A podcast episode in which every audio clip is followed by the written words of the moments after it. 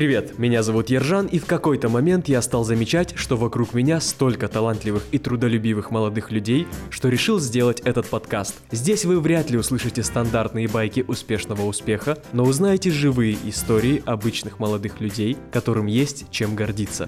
Сегодня у меня в гостях молодой предприниматель Багдад, который в свои 28 лет побывал и оператором бетономешалки, и охранником, а сейчас развивает два бизнеса. Вся история Багдада крутится вокруг того, как он получает опыт, пытаясь заработать на чем угодно, и умении выстраивать коммуникации. Приятного прослушивания! Богдан, сегодня мы хотим от тебя услышать именно твою историю, какие-то ошибки, которые есть, тот небольшой опыт, который ты накопил, занимаясь предпринимательством. Но я бы хотел сделать пару шагов назад и услышать то, как ты стал заниматься тем, чем ты занимаешься вот сейчас. Да, всем привет, спасибо, Ержан, что представил меня, что пригласил. А, я занимаюсь монтажом системы вентиляции. У меня ТО Комвент. Э, порядка уже пяти лет я занимаюсь в Алмате. А также я стал э, франчайзи города Алматы по бренду Чик-Чик. Это южнокорейская курочка. Я по ней еще расскажу позже, скорее всего. Ну, ты так сразу задал первый вопрос, наверное. Я начну с этого. Как я вообще к этому пришел? Как вообще стал на путь предпринимательства? Ну, я считаю, что предпринимателем можно стать. И у некоторых людей просто бывает предпринимательская жилка. Просто это два пути совсем разных. Кому-то это удается тяжело, кому-то это удается легче. Ну, с детства первые пути я не могу точно сказать, да, откуда все это. Я понял, что буду, но, но учась в шестом-седьмом классе, я уже понимал, что буду бизнесменом. Я делал, ну, такие типа аффирмации, да, э, вырежал журналы там всяких с обложек ребят, да, бизнесменов, там здания офисные, все это склеил на стенке себе, ну, как-то визуализировал, да, и мечтал. Есть у меня такая мечта. Машинки, Мерседес, именно я вот клеил. В классе третьем-четвертом, я помню, я ездил в поселок, это Западно-Казахская область. У меня там мамин родственник, бабушка, дедушка. Я ездил в поселке, и с местными ребятами, я помню, мы по всему поселке искали металл, металлолом сдавали. И тогда я начал сдавать первый день, который, в принципе, на тот момент, типа, 500 тысяч тенге я зарабатывал в день, и на эти деньги я мог там себе даже кроссовки купить. У меня так было, я зарабатывал эти деньги, mm-hmm. и домой бабушке, дедушке давал эти деньги. Ну, потом в детстве мы что делали еще? У нас рядом с домом была база, это торговая фирма база, куда все продукты приезжали с Алматы, из других городов, да, заводов, и там уже распределяли. И мы там недалеко жили, и мы проходили через забор в эту базу, короче, и там воровали пакеты.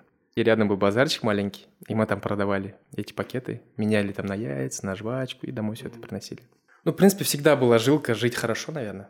Просто отсюда и все начинается, скорее всего. Я рос с матерью, сестрой, без отца, и у меня всегда мотивация была но не быть бедным – это вот первая мотивация. И всегда хотел все лучше. Это стремление, я думаю, просто я был мотивирован, наверное, с детства жить лучше. То есть предпринимательская жилка – это результат внутренней мотивации? Да, это внутренней мотивации, может, внутренних комплексов. Это все с детства сказывается, мне кажется, у каждого человека. И реально э, все самые известные да, биографии, они самые были самыми простыми, там, у которых были проблемы в детстве. Да? Я думаю, что красивую биографию, то это реально вот таких предметов, у которых вообще были там точка отчета была не ноль, а там минус сколько-то. Скажи, пожалуйста, вот когда ты был, например, уже в старших классах, понятно, что в детстве родители могут как-то закрывать глаза на то, что ты ходишь, сдаешь металлолом, проводишь какие-то свои махинации с пакетами, а когда подходишь уже к более осознанной взрослой жизни и возлагаются какие-то надежды родителей на тебя, как э, твои взаимоотношения в семье строились? Что ты хотел уже делать? Ну смотри, в первую очередь, наверное, спасибо огромное моей маме. Она постоянно меня поддерживает. Я вообще вырос свободным ребенком. И я думаю, что когда детей воспитывать, нужно реально максимальную свободу давать. Тогда ребенок себя находит. И среди моих там сверстников, родственников я считал, что мама, наверное, моя самая добрая. Реально, она вообще не ограничивает свободу. Представь, я был там в седьмом-восьмом классе, я мог в другой город уехать там на неделю к друзьям. Да, я, и она, да, и она говорила, типа, без проблем, главное, ты там школу там сам реши, с учителями сам реши, я не буду ходить. Я сказал, все. Я просто ездил, уезжал на неделю, потом я нашел тетю, которая в поликлинике делала справки, подходил к ней, за 500, за 1000 тенге делал справку, и приходил в школу и продолжал учиться, и проблем не было с этим. Я, главное, то, что она просила, я выполнял. Ну, примерно так. Ну, вот я учился в колледже, я открыл ИП, это мама тоже поспособствовала. Она говорит, сынок, вот открой ИП, и вот посмотри, госзакупку можешь начать, типа, не знаю, 17 лет этого, да, 10 лет назад. Я 18 лет открыл, получается, ИП, как мне 18 исполнилось, я сразу пошел открыл. Это был 2010 год, наверное. Короче, открываю ИП, регистрируюсь в госзакуп и участвую там. Наверное, первое, типа, понимание предпринимательства, да, встреча с законодательством, налоговым комитетом, это вот тогда было. Мне типа 18. У меня такая барсетка была, там у меня печать на ИП была. Я ходил там, открывал счет в банке и участвовал в госзакуп. Первые закупки я выигрывал, там поставлял в школу А4 бумаги, канцелярские товары. Потом, я помню, выиграл такой, ну, на тот момент это типа я на 100 тысяч выиграл. А, это были, короче, подарочные наборы в школу. Там малообеспеченный, может. Я реально прям вот, бывает же, горишь этим. Я типа выиграл, такой, о, круто, там 100 тысяч. А я сейчас типа все это уложусь, там, не знаю, 40-50 тысяч и плюс 50 типа заработаю, там, это 3-4 дня даже. И думаю, что круто. И реально я прям горел, я прям вкладывался, я покупал вот эти подарочные коробочки, все сам собирал, все это дома. Отвез все эти там 10-15 подарков в школу, подписал там, да, акты получения. И все, эти деньги упали – я вот эти 50 тысяч у кого занял, отдал, и как-то вот так, ну, горел, прям двигался, и потом уже выигрывал там уже больше, больше, больше, а потом уже, бывает, что уже тебя, ну, уже неинтересно это становится через пару лет. Ну, я вообще такой человек, я вообще, можно сказать, много где работал, я типа из тех людей, которые постоянно работу меняли. Я максимум, ну, я год или полгода работал в одном месте. В среднем я где-то, наверное, год или шесть месяцев работаю. ну, там, 16-17 лет я начал, да, работать, там, я официантом, и кем, продавцом. И постоянно каждые полгода у меня менялось место работы. Я типа никогда не держал за стабильность, еще что-то. И это, наверное, привело к тому, что я сейчас здесь, в Алмате, живу, работаю. Получается, ты работал, у тебя была какая-то основная работа, и ты занимался еще Да, да, и вот госзакупками, да. Да, госзакупками. Да, да, да. И реально от этого горел, кайфовал, это удовольствие приносило. И когда оттуда деньги я зарабатывал, приносил моим, показывал, вот я там заработал, типа, о, круто. Я помню, тоже в каком-то колледже, там, типа, ремонт делали, и там закупки делали, какие-то там смеси, да, строительные. Я тоже помню, выиграл, Потом думал, блин, я попал, потому что я как-то легко выиграл эту сумму, там сумма была такая нормальная. И я поставил другой бренд аналогичный. Но мне вот первый раз я вот понял, что умение договариваться с людьми, это очень ну, тебе помогает в жизни. И вот первый раз, наверное, когда они сначала мне, например, сказали, вот вы там, должны принести нам такой-то бренд. А я говорю, ну, закупь так, вы не можете указать бренд. Я, главное, такой характеристику, соответствует, принесу и все, вы должны принять. Ну, как-то вот так вот так договорился, там Рафаэл это отечки загнал. Ну, короче, сдал, и реально это было, вот я за два дня закрыл вопрос, и реально там нормальные деньги заработал, и я тогда прям вдохновился. Представь, я на «Газели» привез, сам грузил это все в колледж, заносил, весь такой грязный, но она подписала, документ приняла, и я только выхожу, я такой грязный, весь все деньги потратил на материалы, там, ну, на долги, на «Газель» в долгах такой вышел, но я такой счастливый, короче, был. Еду на маршрутке домой, короче, но кайфую, что я там через неделю, типа, заработаю нормально, конечно, типа, на тот момент. Ты начал заниматься предпринимательством в 18 лет, у тебя были госзакупки, ты этим прозанимался где-то года два, да? Да, вот можно так скажу. Я, короче, типа два года более-менее занимался. Потом оно как бы осталось. Типа я иногда там заходил в госзакупки участвовал. Таких, таких. Бывало выиграл, бывало не выиграл. Ну, типа значений придавал, что это основная прибыль. А потом я много где работал, я работал и в продавцом, я работал и на заводе, короче, везде я работал параллельно. Потом я как-то работал торговым представителем. Я увидел там, что на базаре там одна точка стоит. Я решил там эту точку взять, там, колбасу продавать. Это тоже пример. Прям взять в аренду эту Да, взять, я уже все подготовил, документы, там они там корочку вот эту, чтобы медицинскую просили. Все подготовил, за аренду оплатил. Уже договорился с другим торговым представителем, типа под реализацию взять. Ну, они же типа мои коллеги. Ну, что-то я вот как раз начинал это делать, и что-то я уже передумал. Мне неинтересно стало. Думал, я просто посчитал все. Ну, типа, представь, я буду стоять там эту колбасу продавать. Да, я буду зарабатывать одну зарплату, но все равно это не удовольствие. Ну да, ты будешь целый день тратить, э, продавая колбасу и не имея возможности да. мне, мне тогда было, короче, все равно тем заниматься, но, типа, я бы хотел бы как минимум обеспечить свои расходы, работая на себя, хотя бы заработную плату получать среднюю. Это вообще моя цель тогда была. Ну, вот этот момент я пробовал, потом что-то я передумал, как раз курс рубля на тот момент упал, это был 13 или 14 год, не помню, если вы знаете эту историю, когда курс рубля был там чуть ли не 3-4. Да, да, да, когда все казахи да, поехали скупать Да, да, и в этот момент я, короче, эти деньги забираю, еще добавляю и еду в Россию как раз покупаю свою первую машину, это ВАЗ-99. И также дальше продолжаю торговым представителем работать. Потом познакомился тоже на базаре с одним парнем, который продавал овощи. И он говорит, вот, Багдад, смотри, говорит, я, говорит, каждый там, месяц езжу, говорит, по один поселок. Он говорит, капец далеко, говорит. Я, говорит, я еду, говорит, овощи все скидываю, и за один день, говорит, я там 100 тысяч типа заработаю. Если у тебя газель есть, говорит, давай замутим, говорит. Съездим, там все продадим и по 50 тысяч типа заработаем. Но на тот момент типа 50 тысяч это круто, когда средняя зарплата у нас в городе, там в Актубе 70-80 тысяч было это. Я думаю, о, круто, давай. Я, представь тогда, ну я такой отчаянный, я типа всегда говорю, да, у меня, короче, по жизни. Я говорю, ну давай, окей, короче. А у брата газель была. Брат был на вахте, а газель во дворе. Я у него спросил эту газель, взял газель. Представь, это была зима, это Актубе, у нас там зима другая, как в Астане почти, ветреная. Я взял эту газель, Представь, я, короче, ну, ни разу не ездил на «Газели» вообще. Я, получается, вот 14 года я взял права, я там купил 99 получается, и там через месяц я уже сажусь на «Газель». У меня было, типа, азарт заработать денег. Я выезжаю на «Газель», только со двора выезжаю, прикинь, уже закопался в этот сугроб. Я думаю, блин, наверное, знак, короче. Я как-то выехал, все, мы там загрузили все это, ну, весь газель полностью. Овощами, короче, полностью, полностью. И мы там туда должны были ехать там три часа. Этот поселок, это очень далеко. А я ехал где-то ну, часов 4 или 5. Ну, долго ехал, аккуратно, гололед был. Представь, раз за газель сижу, весь груженный. Мне молодой пацан, там, да, мне 18-19 лет, и еду я. И все, получается, не доезжая этого поселка, это уже ночь была, пока мы доехали, не доезжая этот поселок, осталось последние 20 км, я уже этот поселок вижу, а я голодный, злой, да, я газу дам, поскорее охота доехать, короче.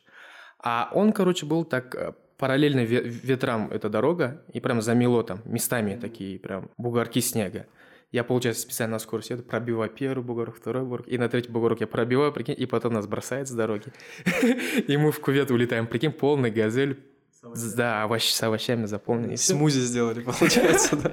Не, ну там, братан, смузи из капусты и картошки. Ну, короче, так вылетели. Я на эту парнишку злол вообще. И мы, короче, все-таки эту газель оставили там. До следующего. Сами там попуткой доехали до этого поселка. Все, потом этот УАЗик таблетка, знаешь? Да. Его нашли, короче, туда загрузили овощи, отвезли домой. Ну, это очень долгая история интересная. Как-то, в общем, мы выкарабкались. Конечно, тех 50 тысяч за один день я не заработал, я заработал меньше. Но все-таки, в конце концов, этот парень там не, один, не за один день, а за 2-3 дня продавал. Я его там и оставил. Ну, типа, была договоренность, типа, один день 50 тысяч, все. Если ты нет, то я поехал. Но 50 тысяч ты мне будешь должен. Короче, ну, в конце концов, у меня рассчитался. Что дальше? Потом я устроился риэлтором в агентство недвижимости местной. И как раз в этот момент я устраивался, в этот момент, ну, помнишь, тоже это был 14 год, кажется, или 15 доллар подскочил. Типа он стоил 108, потом резко там 200 чем-то, 300. Да, я в этот момент риэлтором работаю, и представь, я там, не знаю, месяц, несколько квартир начал продать. Это типа регион. Там, ну, это типа не Алмата, не Астана, там, типа хаты так быстро не продаются. Рынок и ожил. Сразу. Ожил, жестко ожил. Я прям, я помню, я прям, ну, типа я вот так без денег хожу, хожу, так начал риэлтором работать, тысяч, тысяч, тысяч, продажи, продажи пошли, я уже там ну, реально все свои хотелки мелкие начал закрывать. И вот я как-то поработал риэлтором, всю эту кухню изучил, и представь, я там, например, заработал, не знаю, 200-300 тысяч тенге, и ты должен агентству давать половину дохода, половину тебя. Я думаю, блин, я же все сам делаю, почему я не смогу, что ли, то же самое делать, типа зарабатывать 200-300 спокойно на себя. Или, наоборот, делать два раза меньше усилий, например, я делаю столько усилий, заработал 300, я мог бы сделать два раза меньше усилий, и заработать там то же самое 300. Да, если бы работал да, на себя. Да, правильно угу. ты говоришь. И все, в принципе, так загорелся. Я сказал, что вот ухожу, хочу сам агентство. Они поддержали меня, я ушел, снял офис, тоже такая, ну... Сразу, да, стандартно снять офис. Сделать визитки, а квартиры клиентов нет, да? Ну, примерно так и было, да. Ну, у меня какая-то база клиентская была, база по квартирам была. Ну, прям продажи не шли, но какие-то арендные сдачи, вот на этом зарабатывал. И потом лето наступает, и один товарищ тоже знакомый приходит и говорит, блин, Богдан, давай в парке поставим батуты. Мороженое. Да, вот батуты, мороженое, говорит, там машинки детские. Все, к нам заходят, типа, ну, считай, нашу компанию, я с другом. В конце концов, этот человек, который нам помогал, он не довел до конца дела. Э, мы хотели там арендовать, да, в городском парке участок, чтобы батуты поставить. Он там взял деньги, отдал другому человеку, а этот человек нас кинул, и все. А мы уже купили машинки, представь. Мы взяли еще кредит в Каспий, там, не знаю, не помню сколько денег, взяли эти машинки 5-6, и все, машинки взяли, а уже нет мест, куда ставить. Мы такие, блин, остались с кентом вдвоем. И все, он как раз без работы на тот момент. А у меня агентство, которое не приносит деньги, и вот эти машинки, короче. И вы начали на этих машинках по твоему офису ездить, да? Ну да, примерно. Нет, там офис, братан, не проедешь, там очень маленькая квадратура. А, там машинки стали вашим офисом. Примерно так и было. И мы там нашли э, возле тоже центрального парка, там бульвар только был. И все, туда ставили машинки, и какие-то деньги там начал приносить. Там каждый день, не знаю, там по 7-10 тысяч тенге вот так зарабатывали, зарабатывали. Вы с другом по очереди стояли, то есть вы никого не нанимали? Или Нет, вы сначала на... мы, короче, сами стояли там, парни. Ну, все равно мы уже были чуть там взрослее же и стеснялись стоять. И как раз меня Ты еще в костюме, да?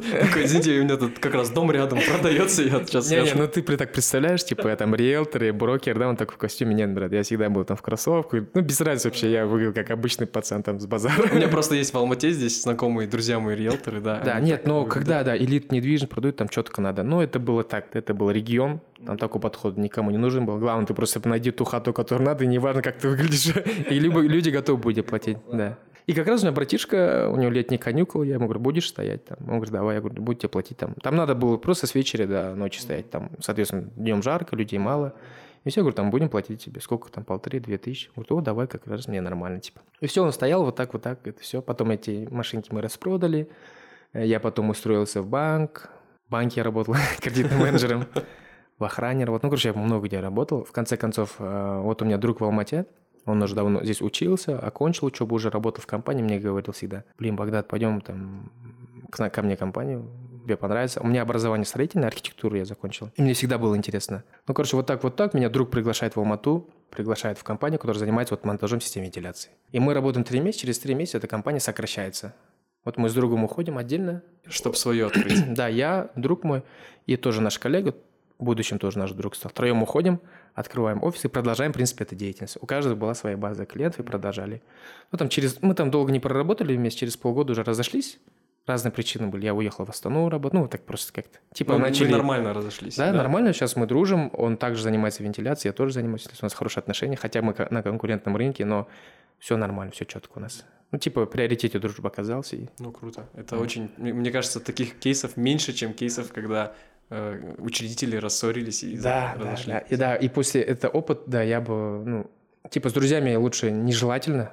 С родственниками, с братьями можно, но тут уже, если обозначить условия. Да, ты там не будешь, да, с братом или там с дядей ругаться, по-любому. Если четко обозначить условия, тогда можно работать. Вот у меня приоритет да, был сохранить отношения, сохранить дружбу, и мы, в принципе, к этому пришли, и это круто. Но я тут еще забыл, когда вот параллельно вот эти все дела делал, я еще дом строить начал в Актубе. Себе? Да, себе с мамой. У нас просто в 2013 году жилищный вопрос, в общем, стал. У нас проблемы были с жильем. Ну, собственно, жилья, короче, у нас не было уже в этот год. И вот мне тогда отец предложил, вот у меня есть участок, говорит, недалеко, ну, на окраине города. Вот посмотри, если ты готов там строиться, давай без проблем. Но я тебе только участок даю, ты сам все на себя бери. Я начала строить. Ну, как начал строить? Представь, я специально, я устраиваюсь на работу, на завод, я без работы был. Мне отец говорит, вот, ну, и по ничего не прет, вообще не пруха, короче. Квартиры кончились, да, машинки распродали. Да, вообще нет своего. Овощи в смузи. Да, у нас со своим жильем проблемы, мы без хаты остались, и дом надо строить, мы на съемной квартире живем. Это в октябре с мамой. И получается, отец говорит, что пойдешь, говорит, ко мне на завод работать, а он там инженером работает на заводе кирпичном. Он говорит, только смотри, говорит, Багдад, минимум, говорит, три месяца отработать надо. Я говорю, хорошо. Тогда я осознал, насколько труд ценен, или как, или насколько я начал бережнее относиться к деньгам. Потому что там на заводе, ну, бывает же так, советский завод, я видел, как люди там за 50-60 тысяч тенге столько работали в этой грязи, не знаю, для них это очень большие деньги. Вот тогда моя оценка и мировоззрение чуть поменялась. До этого я был типа подростком таким, парнишкой. Со своим каким-то видением, да? Да, я такой мечтатель, да, типа, да, а тут такой, хоп, опустился. И реально я там, короче, работал оператором бетона смесителя участка. Это когда вот бетономешалка вот приезжает на ЖК вот строит, например. Это вот их заливает, короче, бетон. Я вот в этом сидел в будке и делал им бетон, прикинь. Типа, куда бы я ни пошел работать, у меня сразу четко слаженные отношения с коллективом становятся. Я прям душа такой коллектива, типа, со всеми общаюсь. Классно. да, у меня вот так было. Может быть, это знаешь еще, потому что ты как раз-таки много менял да, мест работы, видел разных людей. Да, да, я учусь, типа, быстро общаться с людьми. Да, вот классно ты сказал, это вот, наверное, такой навык он образовался по ходу да, жизни так. И вот, получается, я заобщался с людьми, и я через три месяца ровно выхожу с работы. И прикинь, потом мы сравним дату, когда я пришел, когда ухожу, это прям точно три месяца. типа не было три месяца, там, пять дней. Да, да, да. И я пока там три месяца работал, я отношения там наладил с теми ребят, кто будет бетон заливать, кто машины, и все. И получается, я потом фундамент залил благодаря этим пацанам чуть ли там за бесплатно. Теперь мне нужна пенсионка, чтобы взять кредит. а я типа ИП же никто не давал тогда. Да, тогда кредит. не было, да, еще да. такого, что надо Как сейчас условий платить, не было. Да, да. да. И то отчеты там по мелочи сдаешь. И как раз я устраиваюсь э, охрану. А для чего? Для того, чтобы у меня была пенсионка, и там график был 2 на 2. Типа я два дня, короче, просто охранником работаю, чтобы пенсионку получить и, соответственно, заработать. А остальные два дня я, типа, уже начинаю там дом строить, кирпичи класть и так далее. Ты сам кладешь? Сам, представь. Я там дядя, отец помогает, ну, братья мои. Я, хоть я был охранник, по мне вообще не скажу, что я охранник. Я был, конечно, охранник стиляга. Там приталенная черная рубашка. Это был, короче, этот французский дом, братан. А, ничего себе. Да. И многие меня путали с продавцом. А я же еще до этого, я забыл рассказать, я еще до этого в Меге продавцом работал, у меня вообще стаж продавца очень большой. поставленный голос. Да, стаж продавца большой. И ко мне приходят, а я там не похож на охранника. Типа, это молодчик, подскажи. И я начал там вообще продавать, братан. Ароматы, крема, прикинь. Будучи охранником. Будучи охранник. А там девчата говорят, блин, типа, обедать, блин, Багдад, ты там этот. Я говорю, да, без проблем. И они там, оп, я там консультирую. Вот там, да, Шанель номер пять вам подойдет. Короче, вот так вот так я помогал девочкам, девочки там благодарили меня за это там. Ну, круто было. И я сейчас, я там тоже 6 месяцев работал, чтобы пенсионку взять. И вот 6 месяцев проходит, я беру кредит, кирпичи прям на весь дом. Все, беру этот кредит, все, и начинаю там строить дом. Поднимаем стены, первый этаж, небольшой двухэтажный мансардный дом, короче, такой. Чик-чик – это кухня на доставку. Кухня на доставку, чик-чик – это бренд э, южнокорейской курочки. Вообще, я немного хотел бы об этом рассказать. Мгм. Да, чем южнокорейская курочка отличается от Да, местной? даже чем отличается от KFC, да, к примеру. KFC очень такой м, высококалорийный, можно сказать. Ну, да, я не могу, конечно, про технологии рассказать, там, плохого или хорошего, но чем отличается южнокорейская кухня, там суть была именно секрет в соусе. Почему он такой золотистый? Расскажу, как вообще чик-чик бренд образовался. Вот парень, который основатель, он взял это, это ну, разработку парня, который в Южной Корее, представь, он был в Южной Корее, он или его сестра, они в Южной Корее, Корее. Именно понравился им именно этот концепт, и они начали искать. Представь, они там где-то на кухне, где-то работали в Корее. А, они, тоже, а, они тоже пошли по твоему пути, то есть зайти, короче, в Да, тыл. да, да. Они воровали, можно сказать. Да, да, да. Они просто воровали, да. Представь, это они фоткали все это корейское, что там написано, все технологии. И все это все привезли в Алмату, и это сейчас называется чик-чик. Надеюсь, э, представители южнокорейских ресторанов не будут слушать этот подкаст. Да, ну, короче, вот примерно так. А сейчас вот второй концепт, да, я мы открыли там кухню, цех. Сейчас у нас будет чик-чик, мы запустим там на бургерную. И когда мы к этому придем к большим оборотам, мы уже будем упаковывать там бургерную, да, в франшизу. Бренд бургерный будет бургерист. Если вы увидите в Глоу, Яндексе, закажите, поддержите. Минутка рекламы. Сразу пихнул, брат, без обиды. Без спроса. Я все равно вырежу.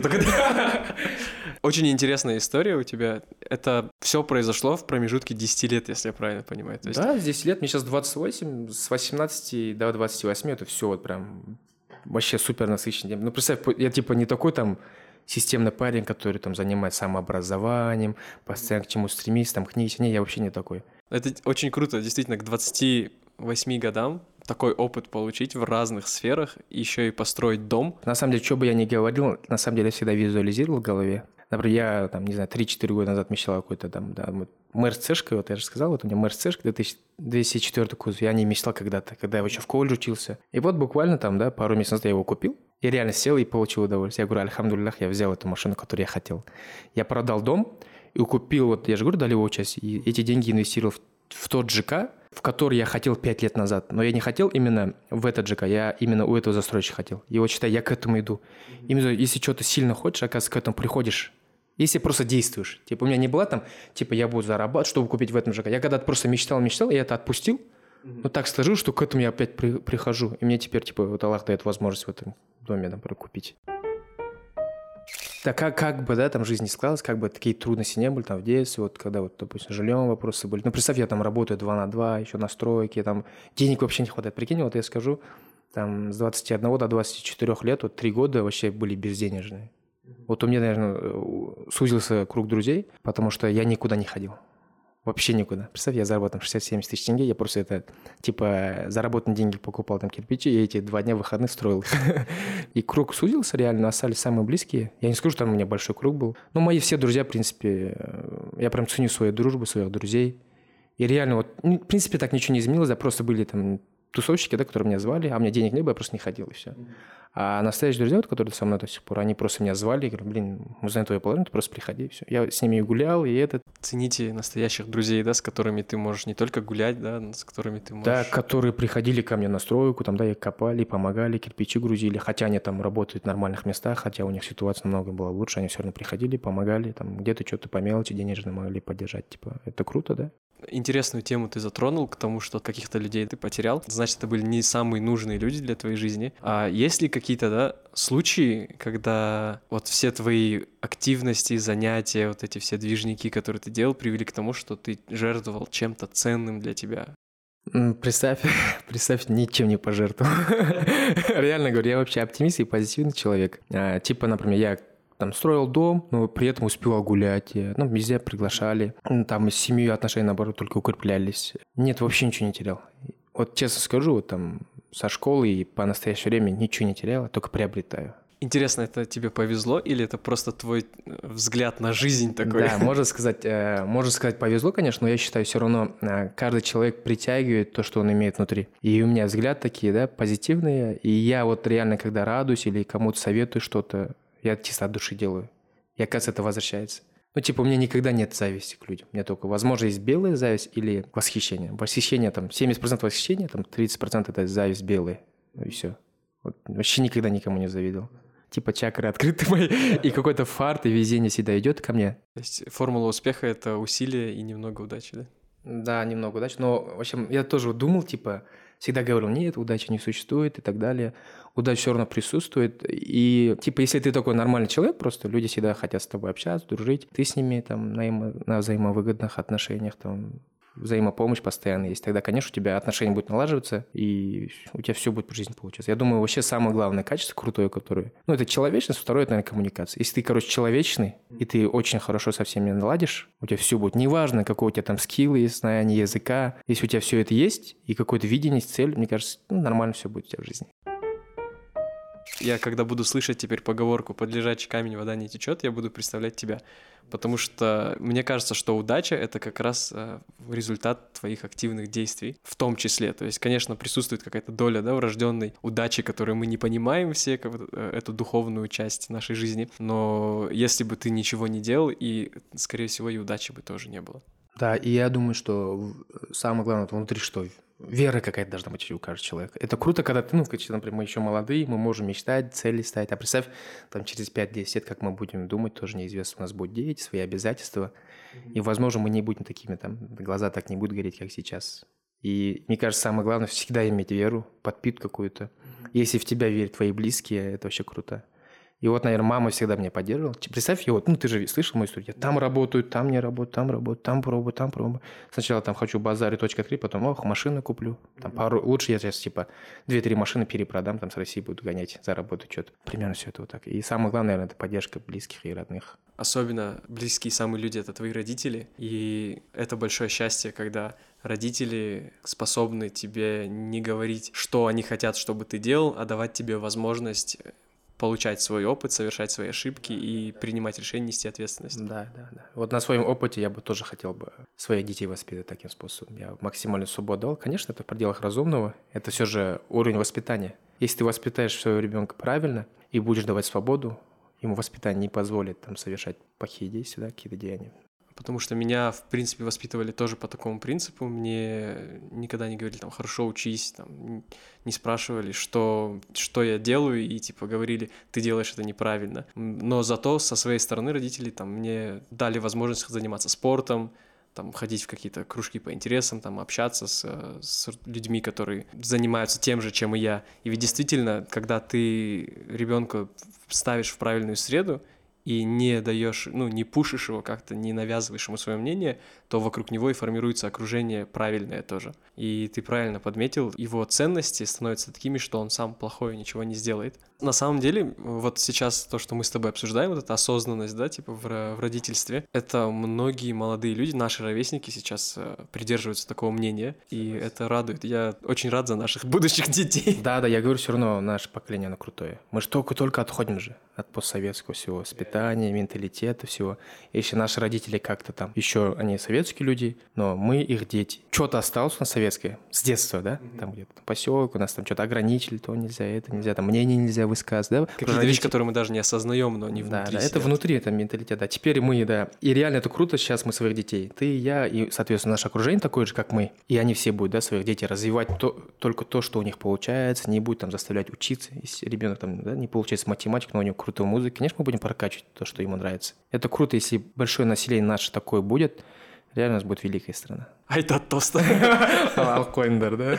Слушай, а расскажи, кем ты сейчас восхищаешься, кого слушаешь, у кого учишься? Да, смотри, вот раньше я... Раньше, это, наверное, год-два года назад, соответственно, как и все мы, кто там в Алмате проживает, все мы подписаны всех там медийных бизнесменов и так далее. Мы им восхищаемся. Но в последнее время у меня мировоззрение или взгляд начал меняться. Я понял, что типа не надо зацикливаться, за кем-то следить постоянно. Да, можно восхищаться какими-то действиями, победами другого человека, но все-таки нужно начать само действовать. Я хотел бы восхищаться только собой. Ну, в последнее время такое. Ну, реально, типа, я бы хотел бы быть, типа, в будущем, как они, может, лучше. Такое видение у меня. Я знаю, что когда мы чересчур восхищаемся или иногда восхваляем других людей, узнав их поближе, мы можем разочароваться. Причем э, в том, что этот человек тебя разочаровал, в целом он не виноват. Вот, вот только хотел сказать об этом. Типа мы сами иногда, да, придаем такие большие ожидания, и потом, узнав от человека не таким, как мы его ожидали узнать, разочаровываемся в этом. И также в отношении, по отношению к друзьям, ко всем. Просто вообще в жизни ничего не надо ожидать. Просто факт есть факт, и все, не надо там париться вообще. Да, а, а вот именно к твоему вопросу я конкретно не ответил. Но восхищаюсь Маргулан Симбами, это бизнесмен, да. Раньше был миллиардером, в топ-5, да, Казахстан. 5 миллиардов у него максимальное состояние было. Представь, 5 миллиардов. Там в 2006-2007 году, когда у него еще Альянс-банк был. Им восхищаюсь, потому что у него очень крутой опыт. Я, вот он раньше делал прогулки в парке. Есть телеграм-группа «Бизнес-лайфхак». Вот я там участвовал, я с Моргулом Симбаем вот так разговаривал, представь, я в парке иду, задавал вопросы, разговаривал, некоторые советы спрашивал. Как раз, э, ну, такие советы спрашивал там про бизнес и дружбу, мне там какие-то советы давал. Ну, круто, это человек действия, он, он очень системный человек. Я знаю, что я не такой, но какие-то моменты и советы хочу брать для себя прям других, прям кем я восхищаюсь, таких нету, но много молодых же предпринимателей. Да. Я им... Может быть, есть кто-то просто с твоего окружения, да, который делает какие-то крутые вещи. Может быть, это кто-то из не из Казахстана. А, во, есть такой человек. есть э, бизнесмен, молодой предприниматель Асхат Рамазанов.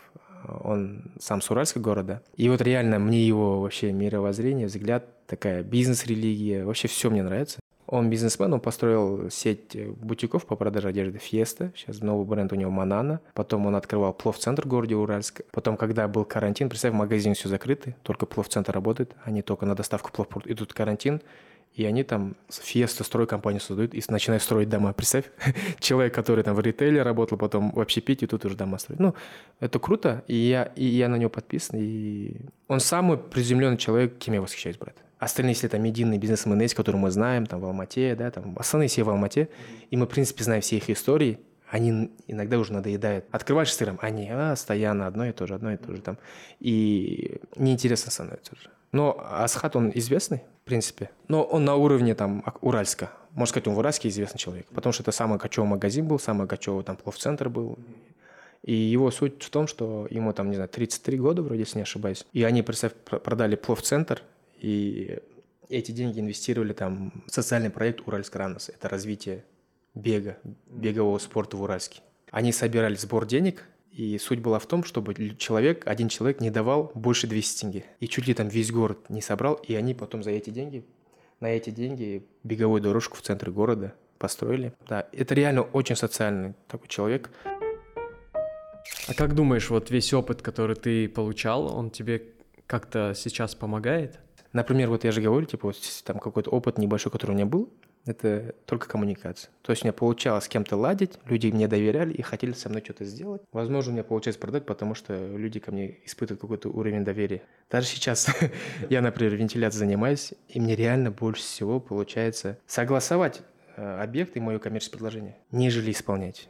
Теперь такой вопрос. Ты знаешь свои сильные стороны, знаешь слабые стороны. Что тебе приятнее делать или там что ты планируешь? Ставишь ли ты себе целями прокачивать э, свои слабые стороны или ты наоборот делаешь максимальный упор в сильные свои? Да, вот я скажу так, что я супер ленивый человек. Супер ленивый, брат. При всей твоей активности. Да, я активный, но я ленивый в том плане, что мне тяжело делать то, что я не хочу делать. Типа, если мне нужно там сесть в Excel, да, и запланировать все, да, там финансовую аналитику, все это вести, мне реально это сложно. Я это делаю, прям через не хочу. Очень сложно. И я принял такое решение, что я буду прокачивать то, что у меня получается лучше, а моей слабой стороны в перспективе будет закрывать человек наемный. Вот таким себя крутым бизнесменом вижу. Ты столкнешься с тем, что, что тебе надо либо прокачиваться, либо нанимать. Да, да, да. Ну, хотя я уже столкнулся. Вот у меня перед Новым годом, у меня реально вот я анализировал, и у меня большой косой разрыв именно в монтажной системе, да, вот в Telecom Vent. Очень большой кассовый разрыв. И мы сейчас, и мы говорим, ну, я с командой, я как с этого выхожу. Сколько я, у тебя человек сейчас в команде? Я один вообще. Я один и директор, я менеджер, я все один. А остальные месяцы это моя бригада, которая мне помогает. Ну, их несколько. И я осознал, ну, ты же говоришь, типа, пока мы не столкнемся, мы не будем прокачивать тот Да, скилл, да. который у нас нет. Реально я с этим столкнулся. Я понял, что я начал даже тратить денег больше, чем зарабатываю. Даже я, типа, не заработав, его трачу. Это моя ошибка. И вот, да, какой-то совет хочу сказать, если там ну, кому-то будет полезно, что легче всего, конечно, все исполнить, все сделать, потом распределить правильно, то есть в бизнес какую сумму, да, там заработанных вложить на развитие, и потом только часть минимальную взять, э, которой тебе только достаточно. То есть там, если ты- тебе хватает, там, не знаю, 200-300 тысяч на твои расходы, да, минимально, если ты один человек, то взять только эту сумму. То есть не брать из прибыли бизнеса на свои личные расходы, типа. Да, на свои личные расходы больше, чем ты заработал, и больше, чем тебе не нужно. Потому что мы, типа, имея там два-три раза больше, чем обычно тратим, мы же можем себе всякое позволить, а потом ты анализируешь и понимаешь, что мы здесь, это было лишнее. Это тоже, наверное, какие-то детские комплексы. Если вспоминать самое начало нашего подкаста, ты говорил, что ты всегда стремился к э, хорошей жизни. Да-да, наверное, так и есть, но вот я, типа, купил Мерседес, я его продал, там, купил, там, не знаю, одежду, которую хотел раньше, и все понимаю, что это просто... Теперь у меня реально, я, типа, перерос это, свои хотелки, и реально сейчас осознанность пришла, взросление, осознанность, и понимаю, что машина – это только средство передвижения, реально. Там одежда – это просто тряпка. Да, я там за качественную одежду, но не надо там гнаться за брендом. Тот же самый телефон, там не обязательно, да, там иметь 12 Pro, хотя вот у меня 7 он имеет те же самые функции, и мне, в принципе, его достаточно. А когда уже будет, там, не знаю, нормальный свободный кэш, ты свои там жилищные все вопросы закрыл, есть деньги, да, тогда можешь себе позволить да, в качестве, не знаю, бонуса для себя, если ты там определенную работу круто выполнил. Мне кажется, такой подход лучше всего. М, Видение такое же, типа ты кушаешь в ресторане, тебе это понравилось, ты получил эмоции, ты поехал на такси, тебе это понравилось, ты получил комфорт. И ты просто всегда хочешь в нем находиться, и ты теперь делаешь больше попыток, чтобы этого часто испытывать, а потом, чтобы это стало вообще образом твоей жизни. Мне кажется, вообще жизнь на, на, на лайте, короче. Типа, тебе не нравится книги читать, но ты какой-то выбрал для себя, или кто-то тебе посоветовал, потихоньку постарайся, там, даже в течение месяца одну книгу закончить, так легче будет. Там, ты питаешься, да, неправильно. Просто от сахара, от хлеба избавиться. Ну вот круто, я тоже сейчас от сахара избавился. Бро. Да, и типа вот так, вот так постепенно, сразу, это тяжело. Я помню, короче, вот хотел пример рассказать. У меня друг есть, он сейчас в Москве работает, он тату-мастер. И я помню, он такой, ну вообще, у него такая жизнь, такая более ночная, там раньше там, постоянно там бары ходил туда-сюда. И один он говорит, все, брат, я не буду пить, курить, говорит. Я утром буду пробе- пробежки делать, там книги читать. Я говорю, все, бро, давай. И прикинь, один день не прошло, он там типа первый день пробежался, не покушал, там, ну, короче, нормально все придерживается, потом вечером не звонит.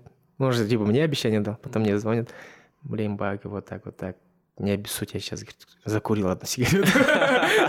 Я говорю, хорошо, брат, расслабься, все, забудь. Ну, хотя я сам раньше был такой. Это типа, понимаешь, мы чересчур мотивированы. Да, да. Это, это ты получаешь какую-то энергию, и она в тебе настолько сидит, что, что тебе, во-первых, кажется, что ты все можешь, да, во-вторых, да, да. ты начинаешь это делать, потом у тебя это не получается, ты перегораешь, разочаровываешься, и, и все, до какой-то Да, степени. и э, реально, мне кажется, вообще что-то философское надо больше читать, смотреть. Возможно, какой-то части нам нужно там, да, и с религиозной части подойти. Вообще нам нужно, любому человеку нужна осознанность, типа кто мы, что мы, а потом вторая цель, да, что мы хотим от жизни. И все. Вообще основная цель же, типа не заработать денег, не стать популярным. Основная цель – это быть счастливым. Типа вот если мы только будем на этом уровне жить, типа ты даже имея то, что имеешь, ты будешь счастлив, это круто. А когда ты будешь гнаться за деньгами и так далее, в конце ты можешь быть несчастен. Это так и есть. Типа деньги и состояние ты с собой никогда не заберешь на тот свет. В общем, надо понять, кто ты есть, принять, кто ты есть, и определить для... С целью, с- да?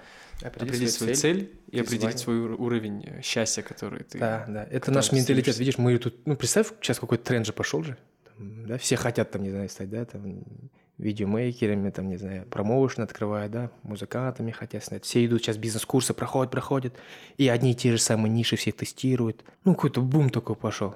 Если из них кто-то реально стрельнет, это круто. А если большинство людей даже со школы, ну, реально, если бы, типа, каждый человек был бы, типа, в чем-то одном красавчиком, то это было бы круто. Хотя он мог бы быть там, не знаю, топ, да, своей специальности и зарабатывать те же деньги, как молодой предприниматель какой-то или начинающий. Это бо- большая ошибка, да, мне кажется, когда люди думают, что если они начнут делать бизнес, они будут зарабатывать больше, чем наемные люди. Да, да, да, я помню, я там, там и это, и это, и это пробую. А у меня были друзья, которые на вахте там нефтяной отрасли работали и всегда зарабатывали два-три раза больше, чем я. И потом, короче, под конец я тоже там, ну, там, спустя время всегда угораю и говорю, блин, говорю, если бы мне, мне говорит, только вакансия дали, мне тоже как-то работать. Ну, представь, у тебя нет никакого стресса, ты просто исполняешь то, что ты исполняешь, и ты просто на эти средства потом выходные дни живешь нормально, уровень счастья высокий. Если ты не глуп, ты начинаешь их реинвестировать, да, там, да, параллельно да. что-то И вот делать. теперь второй момент. Вот такой друг, да, который работал, стабильно всегда зарабатывает. Там, он, допустим, когда я еще к этому шел, у него уже там, типа, квартиры уже получает, там, машину покупает. Ну, типа, все нормально. Типа, на все хватает. Я одеваюсь и ездит, путешествует, а я туда до сих пор там что-то риэлтор, там, не знаю, короче. Но долгосрочным, типа, все равно работник наемный в любой момент может потерять работу. Если компания обанкротится, курс, там, не знаю, бар или нефть упадет. И сейчас примерно такое сейчас с ним случается. Представь, он столько лет работает, и все, братан, сейчас типа контракт закончится, он выходит, и он безработный, а я там, не знаю, за те же опыт дофига шишек жизни набил, и у меня есть видение, и я сам контролирую свой уровень дохода. А он только в одной сфере прокатился. Если он сейчас не, не найдет аналогичную работу, ему будет тяжело. Это уже, наверное, отжилки и, и целей каких-то, типа, кто может побыть наемным крутым, кто может. Если, если, типа, ты сам в одного, как одинокий волк, можешь там зарабатывать себе на свою семью, то круто, кем бы ты ни был. Типа, главное, честно работать. Короче, если типа ты будешь сейчас книги там читать, чтобы быть предпринимателем, ну это все фигня. Ты просто можешь там мини-курс какой-то пройти, чего начать или как начать, найти нишу. И ты такой, ой, дай-ка я буду продавать там, не знаю, какие-то там подарочные боксы. Реально тебе там 100 тысяч тенге хватит или 50 тысяч тенге. Аккаунт создал, научился там таргет запускать. Куп, там, Попробовал. Да, боксил, хоп-хоп, продал, все. Уже ты понимаешь, что у тебя получилось. Ты можешь потом дочитывать книги, чтобы найти свои там какие-то недочеты, ошибки там, и что бы ты мог сделать лучше, и что бы ты можешь сделать Да, я лучше бы сейчас, в будущем. например, почитал какие-то книги, там, да, как систематизировать. Не знаю, короче, я бы такие книги читал, которые мне советы давали бы на данном этапе, типа. А когда ты, типа, ты 15-летний пацан или там 17-летний, ты вообще зеленый, и ты читаешь какие-то бизнес-книги, тебе это просто слова на бумаге, все, больше ничего. Хорошо, а есть ли у тебя какие-то, знаешь, приложения на смартфоне, которыми ты пользуешься, которые полезны? Какой-то трекер привычек, если ты пользуешься? Просто Google календарь, да, там задачки ставлю. В заметках просто пишу. Сейчас в заметках там можно галочки поставить. Типа я, например, в понедельник ставлю задачи какие-то, ну, воскресенье вечер. На следующей неделе что мне нужно сделать? Там определенные задачи. Типа я не ставлю там в- времени, там, ну, мне чисто по работе. У меня этот объект надо закрыть.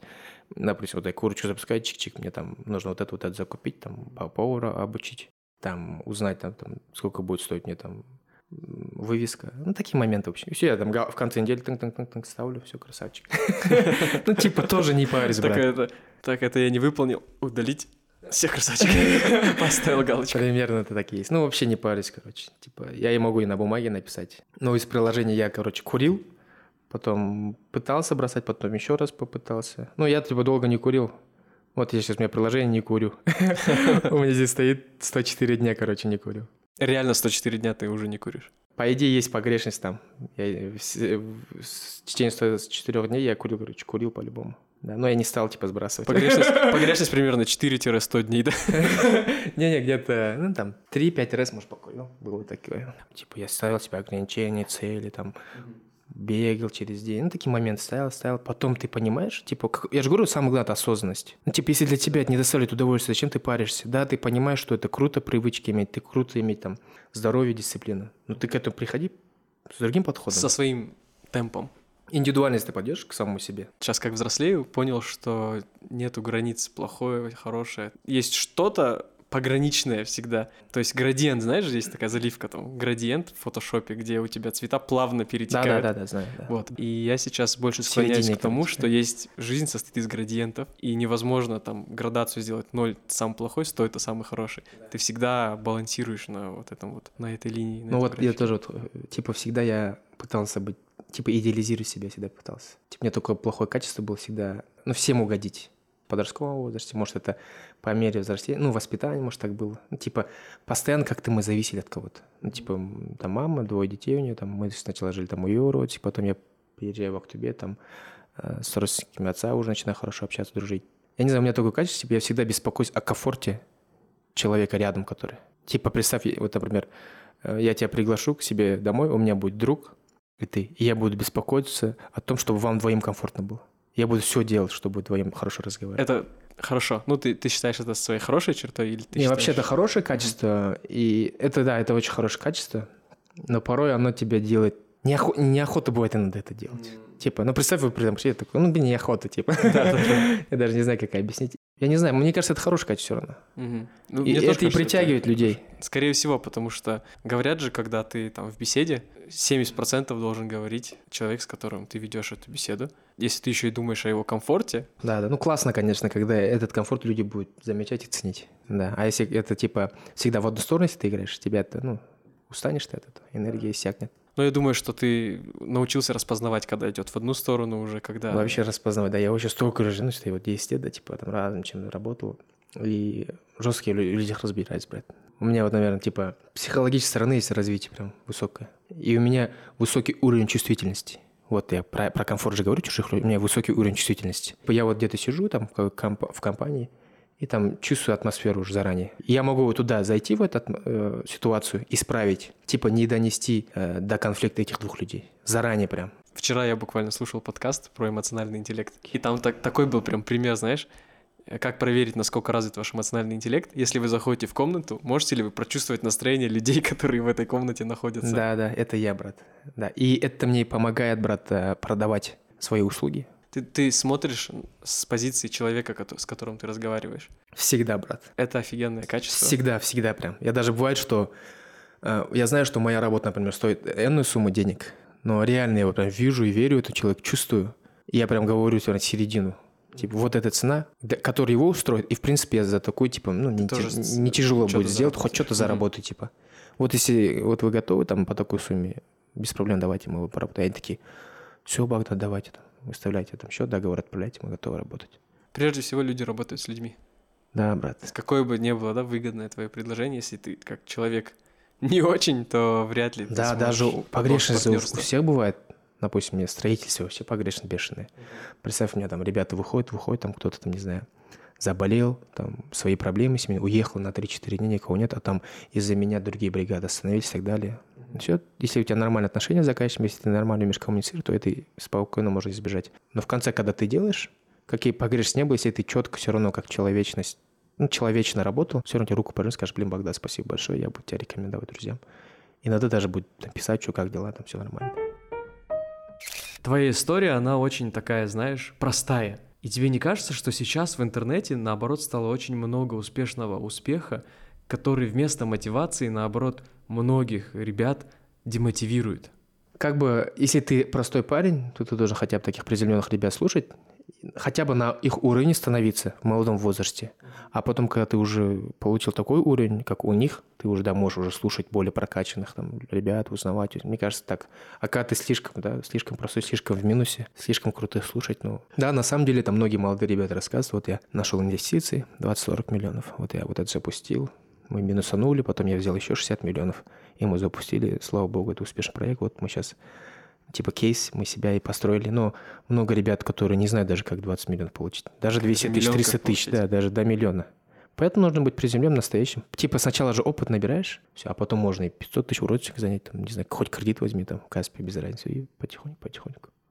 Было очень классно с тобой пообщаться сегодня. Спасибо Да, тебе большое. Спасибо, Ержан, спасибо всем слушателям, которые сейчас слушают. Оставайтесь всегда честны перед самим собой, никогда ничего не бойтесь, набирайтесь опыта, и в жизни у вас все будет хорошо. Самая главная цель – это быть счастливым. Не парьтесь, не гонитесь за деньгами, за успехом, и просто будьте счастливы. Вот и все. Я надеюсь, что сегодняшняя история вдохновит вас, поможет сделать правильные выводы и начать действовать. Истории наших гостей – это истории обычных людей, которые небольшими шагами достигают результатов, которыми гордятся. Этот подкаст – мой небольшой шаг в направлении своих целей, поэтому я буду благодарен вашим отзывам в iTunes или в других местах, где вы его слушаете, а также вашей подписке в Instagram isker.podcast, в котором я буду размещать другие полезные материалы, связанные с этим выпуском. Ну а если у вас или ваших знакомых есть история, отмечайте их в нашем инстаграме или присылайте в директ. Спасибо, что слушали этот выпуск и до скорых встреч.